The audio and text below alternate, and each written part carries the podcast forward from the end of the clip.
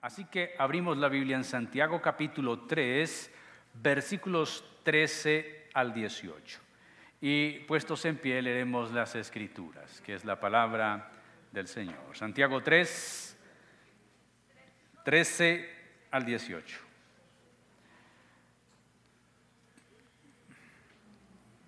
De hecho, este pasaje es el centro de la carta y ahorita lo veremos por qué. Leamos entonces la escritura, Santiago 3:13, en la Nueva Biblia de las Américas.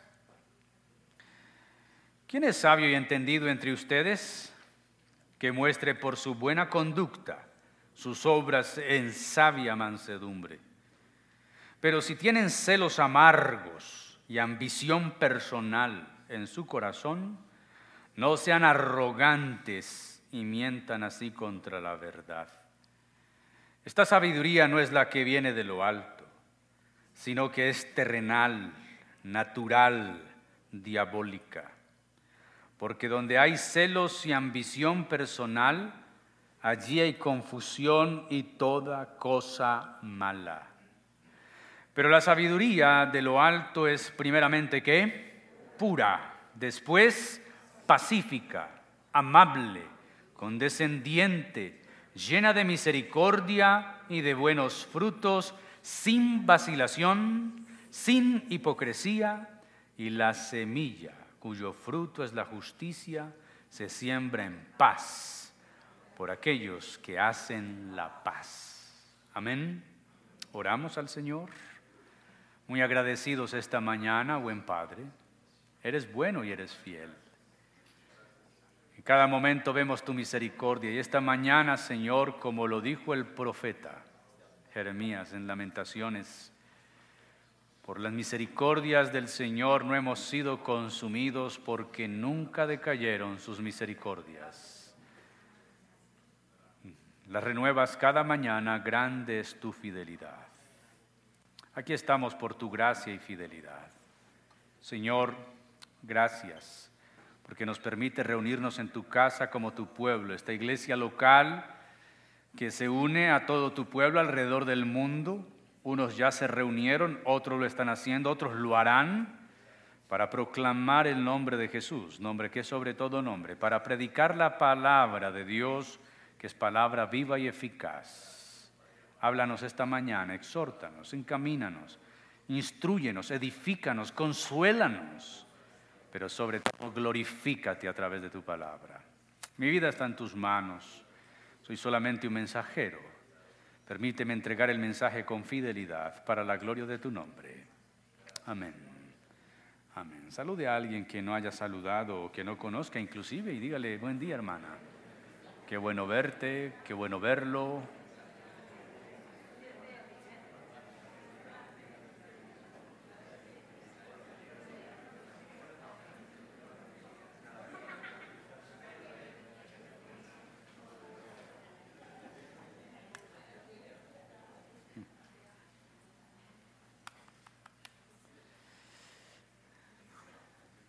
siguiendo una estructura común del modo de escribir de la época, uno encuentra en algunos textos algo que se conoce como un quiasmo.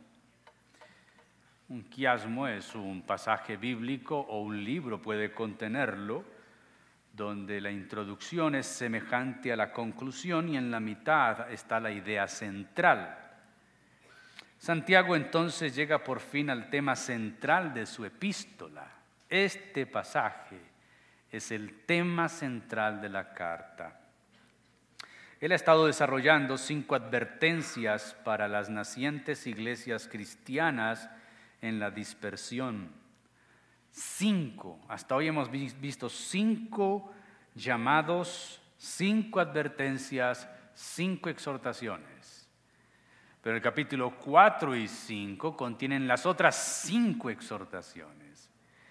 Hoy llegamos a la mitad de la carta y de su idea central. En medio de estas cinco exhortaciones que ya vimos y las que nos restan, está el centro de su escrito. Aquí Santiago desarrolla su tema principal, No sigue la estructura de Romanos, donde su tema principal, por ejemplo, Pablo, el tema principal de Romanos está en el capítulo 1, versículo 16 y 17. Porque no me avergüenzo del Evangelio, porque es poder de Dios para salvación a todo aquel que en él cree, al judío primeramente y también al griego porque en el Evangelio la justicia de Dios se revela por fe y para fe, como está escrito, más el justo por la fe vivirá. Ese es el tema central de Romanos. Y Pablo lo plantea de entrada. Esos dos versículos serán desarrollados durante toda esa carta. Pero, por ejemplo, Eclesiastés tiene su tema central en los últimos capítulos, al final, capítulo 12, versículo 13 y 14, el fin de todo discurso dicho es, este tema el hombre a Dios y guárdese del mal. entonces tenemos que Santiago pone su tema central en la mitad. Y eso es lo interesante de la escritura.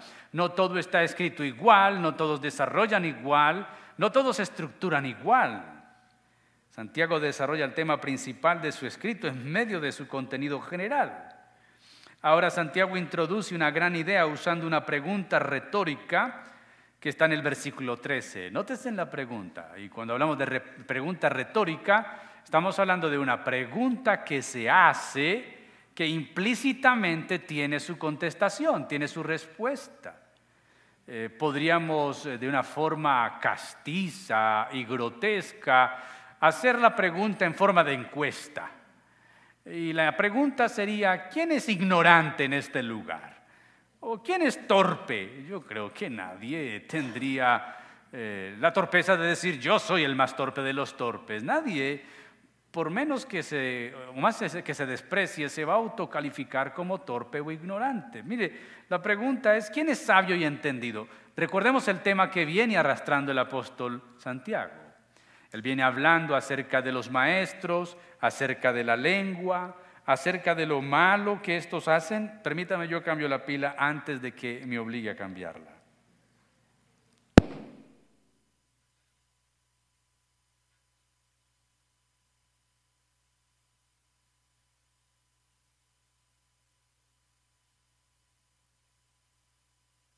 Pregunta retórica tiene que ver con algo que se pregunta y que parece ser obvio. Santiago vino hablando de la lengua y que no se hagan maestros porque la lengua es difícil de controlar y porque todos pecamos a través de lo que hablamos. Ahora Santiago introduce la gran idea con esta pregunta formulada que espera una respuesta positiva dando a entender que sus lectores, entre ellos hay algunos que son sabios, nadie se considera tan ignorante como para no responder positivamente a esta pregunta. Ahora, esto crea en la carta y en el pasaje una dinámica muy interesante. ¿Por qué? Es como si estuviera pidiendo que todos aquellos que creen ser sabios levanten su mano. Pero Santiago no va a decir quiénes son los sabios no los va a identificar en su congregación o en las iglesias donde van a leer su carta. Más bien deja la pregunta abierta para que las mismas personas se identifiquen si son sabios y entendidos.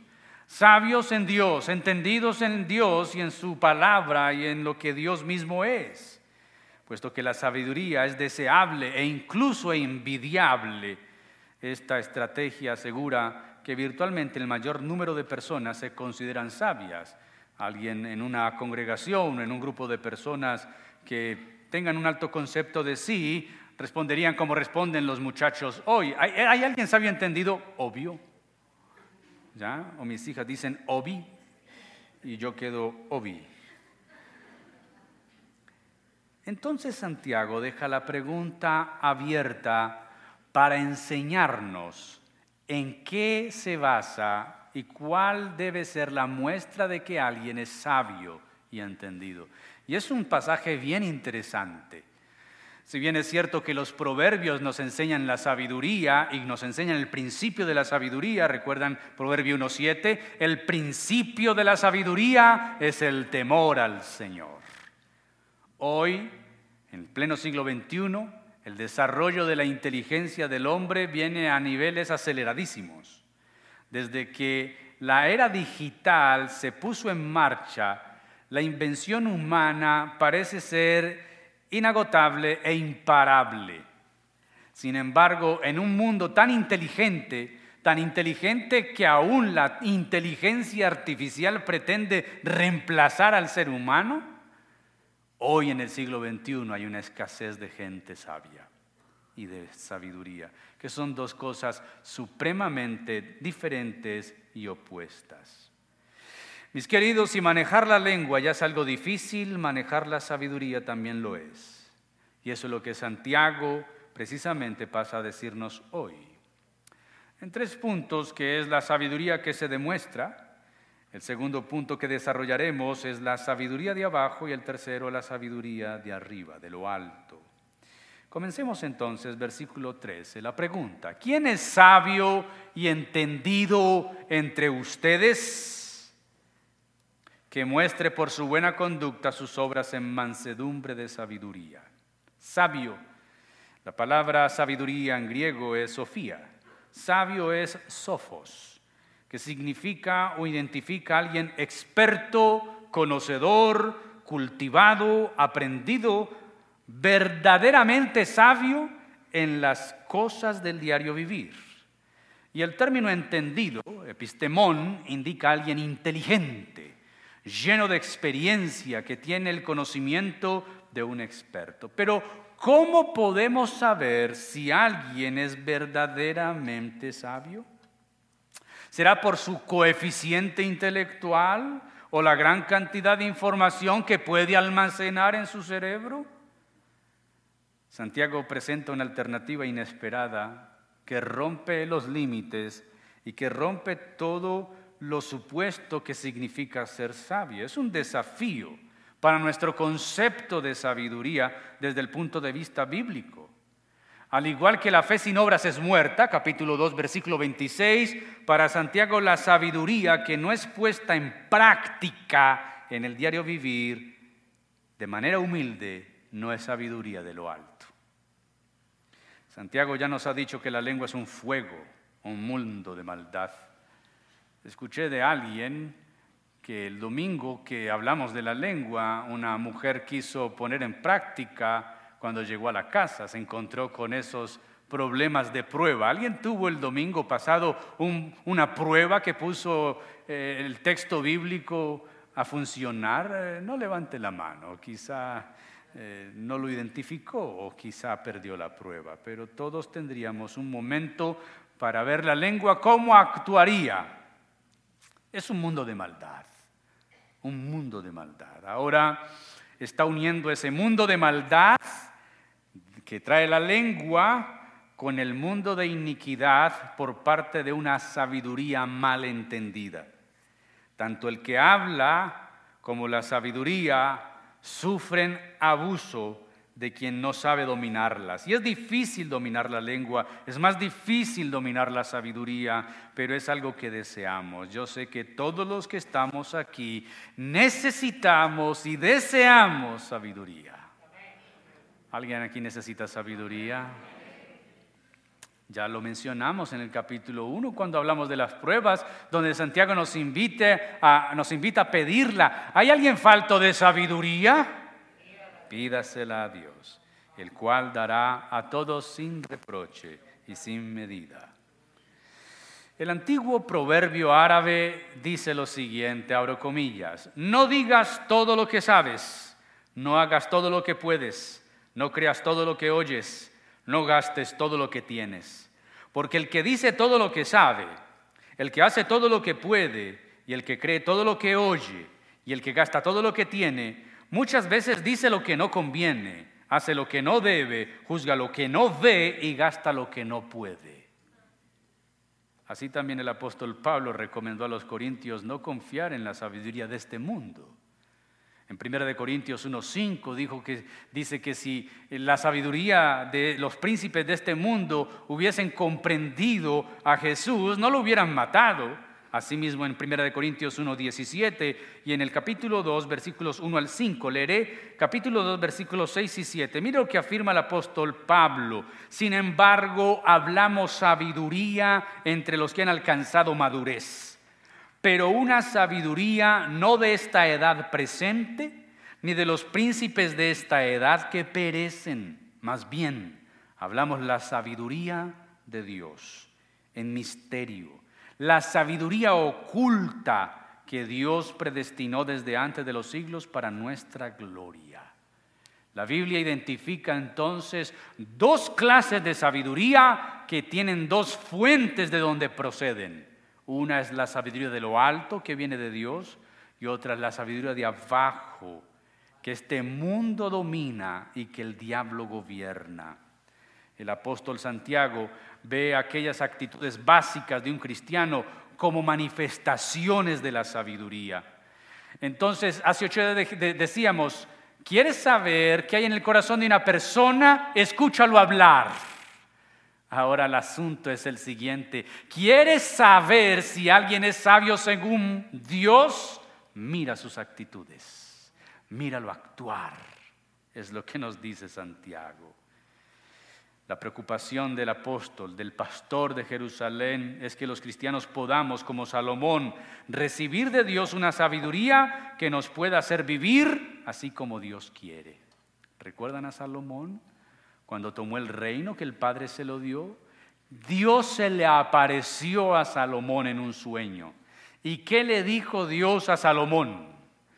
Pídeme lo que quieras. Ustedes, no, no, no creo que nosotros hubiéramos hecho lo mismo de Salomón. Eh, imagínese uno con la nevera vacía o sin trabajo, con una deuda muy grande. No sé cuántas cosas caerían en nuestra mente si Dios se nos apareciera y nos dijera lo mismo, pídeme lo que quieras. Salomón, de una forma honesta y humilde, dice, tu siervo es joven tu pueblo es grande y yo no sé cómo entrar ni salir de medio del pueblo y cómo gobernar, pero si me dieras conocimiento, si me dieras sabiduría, y ya saben lo que ocurre, Dios se alegra de esa petición por cuanto no me pediste riquezas, ni poder, ni ejército, ni gran pueblo, ni victoria sobre tus enemigos, sino sabiduría, te daré sabiduría y te daré lo que no me pediste. Salomón llegó a ser el hombre más sabio hasta que Entonces, durante muchos años, Santiago ha estado expuesto a la sabiduría hebrea. Ha sido enseñado por la Torá o el Pentateuco, los rabíes o maestros, los misadrin o los comentarios de la ley, el midrash. Ahora ha venido a la fe cristiana y Santiago comprueba con tristeza que se han amontonado muchos con demasiado conocimiento y todos hablan y todos enseñan, pero muchos de ellos sin saber Santiago se siente molesto por tanta palabrería, es lo que dice en el capítulo 3, versículos 1 al 12. No se hagan maestros muchos de ustedes. Su interés ahora es concretar la fe en algo visible, sintetizar el creer en algo que se vea y que sea indiscutible, que la gente pueda ver que esté sabio, no que pueda oír, que pueda ver que es sabio. Normalmente uno quiere escuchar a un sabio, pero Santiago dice no, hay que verlo vivir. La sabiduría cristiana no es para lo que sabes, es para cómo vives.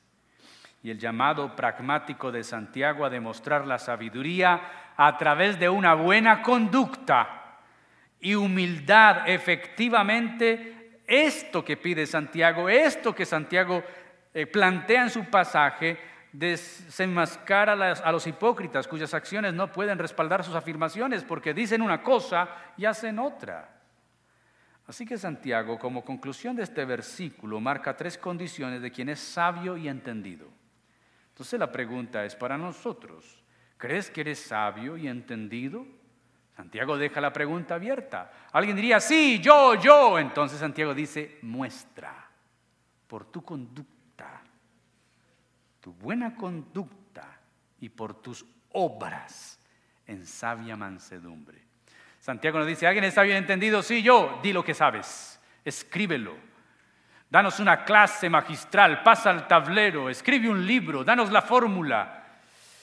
Los griegos amontonaban sabiduría y para ellos la sabiduría era algo preciado. Para la Biblia la sabiduría también es algo preciado, pero no es un fin, es un medio. Y para la escritura la sabiduría no es una acumulación de información y de inteligencias, sino que es para vivir. ¿Para qué? Tres condiciones de quien es sabio y entendido. Entonces vamos a mirar si nosotros llenamos estas condiciones. Sabio y entendido en las cosas del Señor. Primero, el sabio tiene una sabiduría que se muestra en su conducta, en sus obras. Es una sabiduría que puede ser demostrada en obras, no una sabiduría que solo sirve para hablar, sino que sirve para mostrar obras. ¿Qué cosas? Si tú pretendes ser sabio, si alguien aquí pretende ser entendido en las cosas del Señor, Dios no le dice, pasa al frente y recita todos los versículos bíblicos que te sabes. Danos el significado de las siguientes palabras y enséñanos qué significan estos atributos de Dios. No, Santiago no dice, danos cátedra de lo que sabes. Santiago dice, muestra por tu conducta que eres sabio y entendido.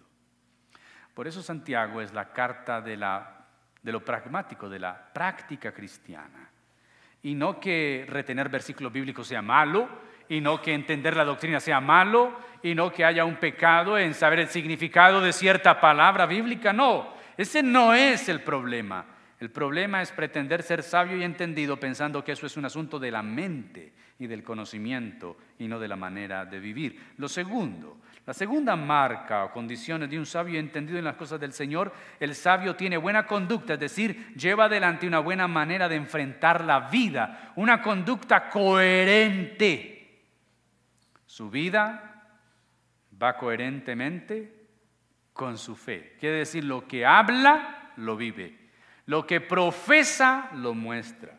Hay un enorme problema en algunos creyentes que su fe profesada verbalmente califica como 10, pero su manera de vivir está a menos cero. Pierde. Sabe todo, sí, la Trinidad, sabe ubicar los libros de la Biblia, sabe que Dios es santo, sabe como Santiago dice, crees que Dios es uno, bien haces, los demonios también creen y tiemblan. O sea, tiene un conocimiento, pero que no le alcanza para vivirlo. Santiago dice, ese no es un sabio.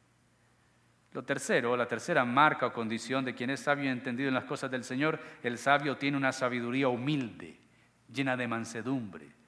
No anda haciendo alarde por lo que sabe, no anda mirando a los otros diciendo qué pobre que no sabe nada, qué pesar que no entiende, no. Ahora, el mejor ejemplo que tenemos de un sabio que caminó sobre esta tierra no es Salomón. ¿Recuerdan quién se atrevió a decir que alguien mayor que Salomón está entre ustedes? ¿Quién dijo eso? Jesús. Jesús dijo, alguien más grande que Salomón soy yo. Tenemos a Jesús como el, la sabiduría misma de Dios que caminó sobre esta tierra.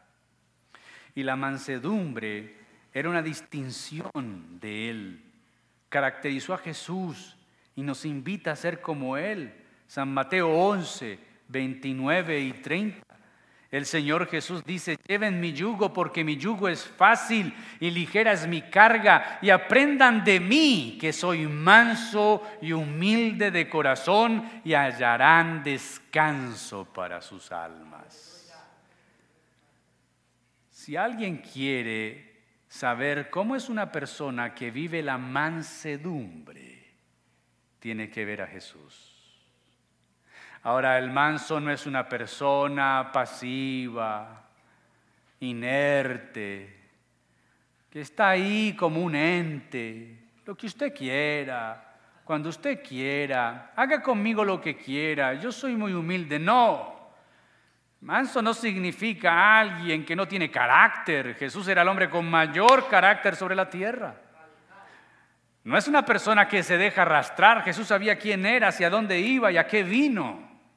No era una persona influenciable, era una persona que vino a influenciar sobre otros, pero era manso. Y nosotros tenemos que ser como Él. Aprendan de mí, que soy qué? Manso y humilde de corazón.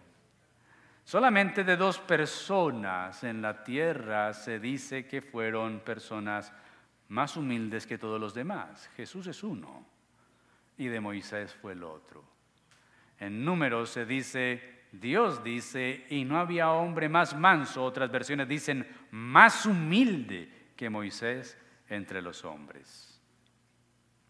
Claro, la mansedumbre de Jesús hace parte de su carácter, pero la mansedumbre de Moisés hizo parte de su trato de Dios con él. Dios lo volvió humilde. La mansedumbre no va a venir con un chasquido de dedos, no va a venir por internet, no se pide en línea, la mansedumbre se forma sobre todo en nuestros corazones rebeldes y pecaminosos.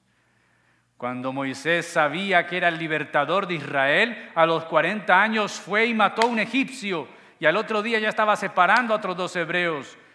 Uno de ellos le dijo, ¿quién te ha puesto como juez o señor entre nosotros? ¿Quieres matarme como mataste ayer al egipcio? Y Moisés huyó y se fue a vivir a un desierto en Morián. Allí se casó y pasó a ser príncipe de Egipto, a pastor de ovejas. ¿Cuál es el problema? Un gran problema. Para los egipcios la oveja era un animal inmundo y los pastores era una labor inmunda. Ahora Moisés pasa de ser príncipe de Egipto a pastor de ovejas. 40 años para volverlo a alguien manso y humilde. Por eso, para ser manso, según Jesús dice, únete a mí, lleva mi yugo, quiere decir, camina conmigo, aprende de mí. ¿Y cómo puedo aprender de ti si te dan en la mejilla derecha, pon la izquierda? Bendice al que te maldice. Si te ponen a, cargar una milla la carga, ve con él dos o tres. Si te piden la capa, dale la túnica. Si te desprecian, ama. Si te maldicen, bendice. Si te odian, quiere. Y ahí es donde nuestro orgullo dice jamás. Ahí es donde nos cuesta la mansedumbre. La mansedumbre se manifiesta en varias maneras. La mansedumbre significa que pensamos primero en los demás. La mansedumbre significa que somos pacientes con los demás. La mansedumbre significa que nos esforzamos por no causar daño. La mansedumbre significa que practicamos el autocontrol con los demás. La mansedumbre significa que confiamos en la fuerza que Dios nos ha dado y no necesitamos intimidar a la gente para sentirnos fuertes y respaldados. Santiago entonces vuelve a decir, versículo 13, ¿quién es sabio y entendido entre ustedes? Que muestre, no dice que hable, que recite, muestra por tu buena conducta tus obras en sabia mansedumbre. Entonces se nos hizo la pregunta, ahora se nos, se nos puso un test. ¿Muestras? ¿Eres sabio y entendido? ¿Lo crees? Entonces muestras tu buena conducta y tus obras son en mansedumbre. Y tenemos que autoevaluarnos y decir sí, no, mm, ahí no. La invitación es, tenemos que buscar la sabiduría. ¿A qué? pero la sabiduría que viene de Dios. Pero antes de hablar de lo positivo, de la sabiduría que viene de lo alto, Santiago plantea la sabiduría que viene de abajo, versículos 14 al 16. Como la pregunta es, ¿es ¿alguien está, es sabio y entendido? Bueno, muestre entonces con su conducta y con sabia mansedumbre que es sabio entendido. Alguien diría, sí, yo tengo sabiduría y Santiago dice, pues voy a decirles qué clase de sabiduría pueden tener, porque hay dos sabidurías. La primera es la de abajo, versículo 14. Pero si tienen celos amargos y ambición personal en su corazón, no sean arrogantes y mientan así contra la verdad. Esta sabiduría no es la que viene de lo alto, sino que es que terrenal. La Reina Valera dice animal. La nueva Biblia de las Américas o la Biblia de las Américas la traduce como natural, diabólica. Y remata, después de hablar de celos amargos, ambiciones personales, de la arrogancia y la mentira en el corazón, remata diciendo que esta sabiduría trae celos, ambición personal, allí hay confusión y toda cosa que mala. Muchos pudiéramos pensar que la sabiduría es principalmente tener conocimientos, pero para Santiago no es así. Él desafía esta noción al escribir y describir las cualidades que podemos esperar ver en alguien que es verdaderamente sabio. Él contrasta su idea de sabiduría que desciende del cielo con aquella que no es espiritual, es terrenal, incluso diabólica. Esta sabiduría terrenal se relaciona con la envidia amarga y el egoísmo. En contraste, la sabiduría de lo alto, calificada por Santiago como sabiduría verdadera, se, caracteriza por la paz, la bondad, la obediencia, la misericordia y la sinceridad. Entonces Santiago pasa a las envidias amargas y rivalidades aparentemente de la nada. La pregunta es, ¿qué tiene que ver esto con la sabiduría? ¿Cómo puede saltar de la sabiduría que demuestra humildad, hablar de jactarse y negar la verdad, ha cambiado de tema. No, lo que Santiago está estableciendo es el escenario para desenmascarar las cosas que pueden parecer ser sabiduría, pero que en realidad no lo son. Con tres palabras, Santiago define la sabiduría de abajo. ¿Cómo la describe? ¿Cuál es la primera? Esta sabiduría es qué? Terrenal. ¿Es qué? Luego es qué? Animal dice la Reina Valera, pero la mejor traducción es natural. El término griego ahí es para psique, que tiene que ver entonces con el alma.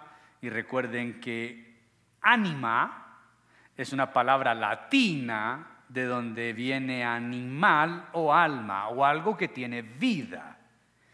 Pero la traducción que encaja mejor es terrenal, natural, del humano, del ser, y luego diabólica. Ahora es imposible no identificar aquí tres pasos descendientes. Quiere decir, cada una de estas tres palabras parece que el que tiene esta sabiduría va rumbo al infierno. Terrenal, humana, diabólica. Esta no proviene de lo alto. Entonces veamos que Santiago la reconoce como esta sabiduría en clara oposición a la sabiduría que viene de lo alto y como despojándola de todo sentido de verdadera sabiduría. Esta es una sabiduría falsa. ¿Una sabiduría qué? Sabiduría falsa. Esta sabiduría es primeramente terrenal, que existe sobre la tierra y pasajes que hablan de este término es Juan 3:12, eh, cuando Jesús tiene el encuentro con Nicodemo. Eh, Jesús le llama la atención en este versículo 12 del capítulo 3. Si les he hablado cosas terrenales y no creen, ¿cómo creerán si les hablo cosas celestiales? Esto de sabiduría terrenal tiene limitaciones terrenales. Aquí hay un, aquí un reconocimiento implícito de lo terrenal de esta sabiduría, como muchas otras sabidurías y filosofías que existen sobre la tierra, pero que no provienen necesariamente de Dios. Esta sabiduría está sobre la tierra, no tiene capacidad de volar más allá de la tierra, no da cuenta de Dios, no reconoce un origen divino, no tiene alcances trascendentes. Y usted y yo hemos escuchado gente con esta sabiduría, gente que tiene un despliegue filosófico, que te habla y uno dice, uy, cuánto ha leído este hombre, esta mujer, cuánto conocimiento tiene y te habla de una cantidad de temas. Conocí a un hombre meses atrás que él cree en la vida en los otros planetas y, es un hombre que tiene doctorados, magíster y tiene un lugar donde él se conecta con la tierra, Pachamama, pero también para conectarse con los entes que están en el más allá, que vendrán a gobernar el mundo, que son más inteligentes que el ser humano. Y uno dice, ¿qué tipo este tan inteligente y a la vez tan bruto? Pero es lo que Santiago está diciendo. Esa sabiduría terrenal que descresta a los demás por sus argumentos, por su palabrería, por su forma de argumentar, de decir, de hablar. No sé si usted conoce a gente así. Yo he conocido gente así y uno los escucha y uno dice, pero bárbaro. Y son universitarios, no estamos hablando de gente, ah, no, de gente que pagó gran cantidad de dinero y no solamente universidades públicas, sino privadas, no solamente de aquí, sino extranjeras, Harvard y hablan y nos dice, bárbaro. Santiago dice, esa sabiduría es terrenal. Solamente se produce aquí y tiene valor aquí y no ve más allá de aquí. Pero luego lo que Santiago describe es que esta sabiduría es humana. ¿Es que? Quiere decir que es una sabiduría que no viene de lo alto. Es terrenal, es humana siendo que el humano está atado a pasiones irracionales, nuestro corazón pecaminoso, nuestra naturaleza caída, razonamientos lógicos, todos ellos quedan incluidos en ese sentido de lo psíquico, lo humano, de la sabiduría que no viene de lo alto, una sabiduría psíquica o anímica, pero que no es sabiduría espiritual, es decir, no proviene de Dios. Y hay gente que uno le escucha hablar de sus postulados, Inclusive ya no solamente son postulados filosóficos, sino que ya son hasta, espirituales. Y empiezan a hablar, sí, yo creo, Dios es el ser supremo, es esa luz eterna que todos llevamos dentro y cada uno la, la, puede dar, la puede dar a conocer o cada uno la oculta, porque cada uno tiene una, una divinidad dentro y uno escucha esa gente tan inteligente, tan esotérica sabiduría natural, humana, revestida de un espiritualismo barato, no viene de Dios, pretende reemplazar la sabiduría del Espíritu que proviene de Dios, pero esa sabiduría no trasciende. Pero el tercer adjetivo es más fuerte todavía. No solamente es terrenal, no solamente es natural, dice Santiago, esa sabiduría es diabólica. ¿Es qué? O sea, que precede o proviene de un espíritu demoníaco. Y ese adjetivo diabólico aplicado a la sabiduría lleva la intención evidente de la procedencia de esta sabiduría con aquello que efectivamente viene de abajo las influencias del diablo, del demonio, de Satanás y sus huestes, el padre de mentira. Santiago no es dualista o maniqueísta que cree que todo se reduce a la vida espiritual o a la material. No, él no afirma que lo que no venga de Dios necesariamente viene del diablo. Sin embargo, esa sabiduría que pretende enseñar en nombre de Dios, pero que no viene de Dios, es sin duda diabólica, es demoníaca, porque pretende sustituir y destruir la obra de Dios desde adentro. Y hay muchos que van a las iglesias y manejan estas, dos, estas tres clases de sabidurías. Tiene sabiduría terrenal. Y leen y se informan y se inquietan y leen y leen y absorben y absorben y absorben. Luego, esa sabiduría se les vuelve un, vuelve un modus vivendi, una forma de expresarse y tú los escuchas en un círculo cristiano y saben de todo menos de Biblia. Y cuando toman un pasaje, lo tuercen y lo retuercen para aplicarlo a lo que ellos pretenden creer. Y detrás de eso está la tercera, porque detrás de la sabiduría terrenal y natural está el diablo, influenciando, trayendo ideas. Es lo que uno escucha y lee en el libro de C.S. Lewis, Las cartas del diablo a su sobrino. Es una novela de C.S. Lewis que escribe en esos tiempos de la Segunda Guerra Mundial, donde hay un diablo adulto, un demonio adulto que le está enseñando a su sobrino cómo engañar a la humanidad. Y entre esos engaños está el tema de que maneje la actualidad, que, le enseñe a su víctima a preocuparse por lo actual, las noticias, la inteligencia, los nuevos descubrimientos, que eso lo vaya alejando del texto sagrado para que él crea que la inteligencia y el desarrollo humano es lo máximo. Usa esa herramienta, le dice el diablo a su sobrino. Es eficaz, sobre todo con aquellos nuevos creyentes que pretenden que conocer algo nuevo reemplazará esa vieja historia de su Salvador. Es lo que sucede con nuestros chicos, que caminan bien en el Evangelio, llegan a la universidad, escuchan a un peludo que no se lava el cabello, con mal aliento, fumador, con tres argumentos filosóficos y les desbarata la fe, y ya son ateos. Sabiduría terrenal, humana, diabólica, y como pastor que es, Santiago sabe que lo que una persona es en su interior siempre queda revelado en su exterior a través de su conducta. Son nuestros valores los que determinan nuestro modo de actuar. Esos valores invisibles se tornan visibles en el modo de actuar de una persona y en las respuestas verbales que la persona da cuando se le cuestiona su accionar. Por eso Jesús dijo, por sus frutos los conoceréis. Y el mismo Señor en Mateo 11, 19 dijo, la sabiduría es justificada por sus obras, por sus hechos. Y al leer Santiago nos parece descubrir el sistema altamente competitivo que nos toca vivir, inclusive en el mundo evangélico. Mire, en la escala social donde se quiere subir, se debe pisar al de abajo.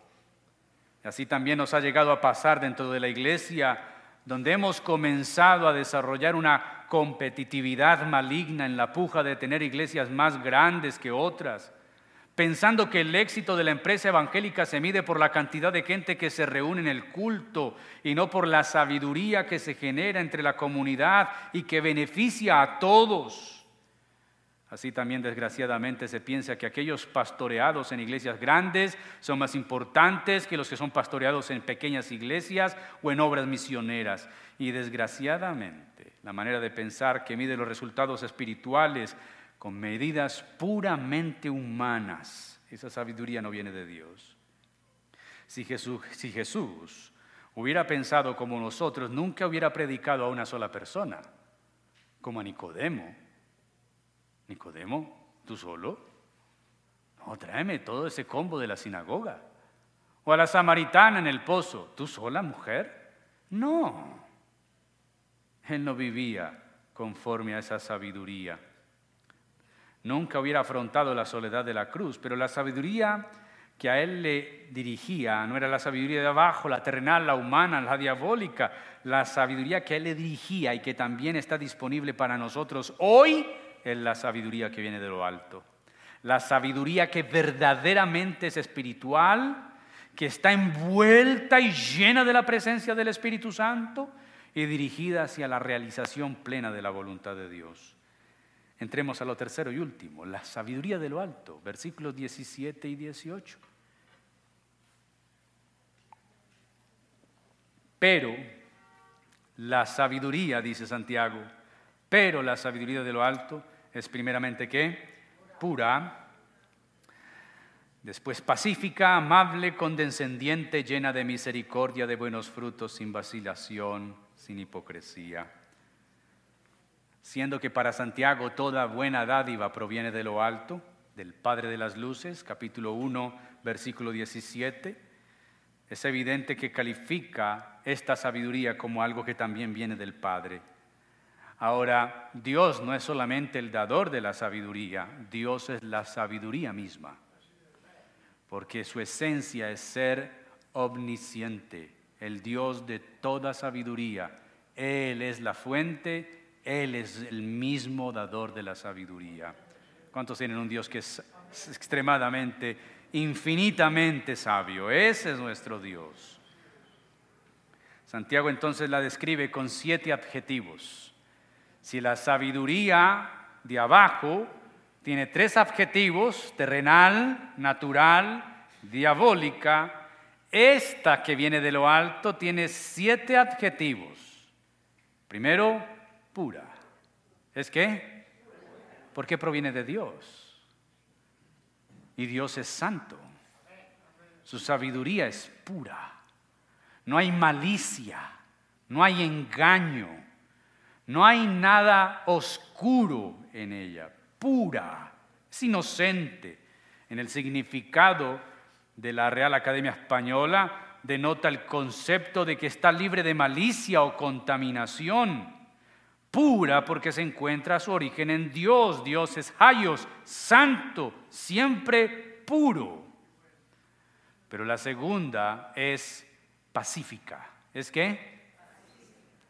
Si ven que la sabiduría de lo bajo era llena de amargura y celos y pleitos, esta sabiduría es pacífica. Es decir, determina la actitud de los creyentes.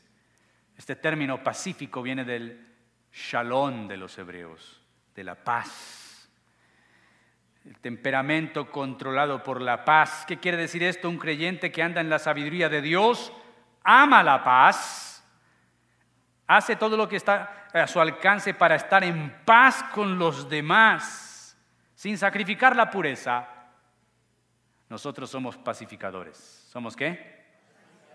Bienaventurados los pacificadores, porque ellos recibirán la tierra por heredad. Pero esta sabiduría también es amable. ¿Es qué? Es condescendiente es dulce, indulgente, es afable, es bueno, es comprensible en todas sus opiniones. Una persona que es amable es justa, razonable y consideradamente en todas sus opiniones. Antes de dar su opinión, reúne todos los hechos, evita colocarse en primer lugar, siempre considera a otros mejores que él. Es una persona amable, que tiene una sabiduría que muestra amabilidad. Pero también dice que esta sabiduría es condescendiente, o sea que es obediente, es dócil, está dispuesto, abierto a optar otra posición, capaz de escuchar sugerencias, listo para escuchar opiniones ajenas, aceptar la corrección, la exhortación, te equivocaste, listo, lo acepto, me equivoqué.